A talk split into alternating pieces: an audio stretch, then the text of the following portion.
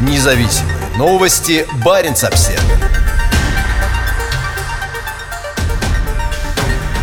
На одном из крупнейших загрязнителей Мурманска установлен самый высокий термометр в мире – в январе этого года в арктической столице России морозно, и теперь, благодаря 65-метровому термометру, установленному на дымовой трубе на ТЭЦ, это будет хорошо видно жителям города. У собственников того, что позиционируется в качестве самого высокого термометра в мире в калифорнийском Бейкере, теперь может возникнуть проблема. Если верить их сайту worldstylethermometer.com, высота башни, установленная недалеко от долины смерти, составляет 134 фута или 41 метр. Высота же мурманского термометра, который впервые зажегся на этой неделе, составляет 65 метров, а установлен он на дымовой трубе высотой 150 метров. В отличие от термометра в Бейкере, одном из самых жарких мест на планете, термометр в Мурманске, скорее всего, будет показывать температуры с другого конца шкалы. В эти выходные температура опускалась до минус 20 градусов. Как утверждают на Мурманской ТЭЦ,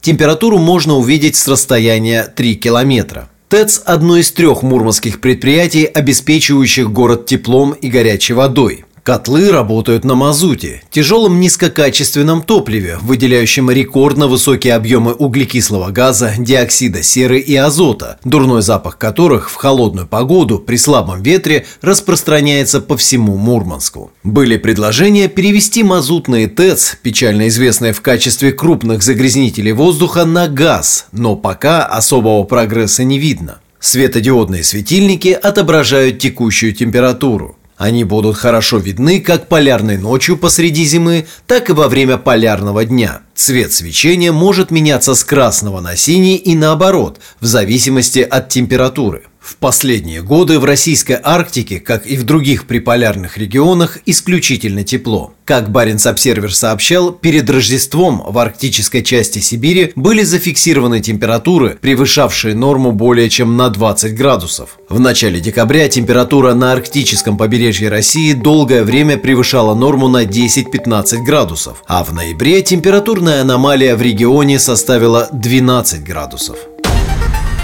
Независимые Новости Баренц-Обсервис.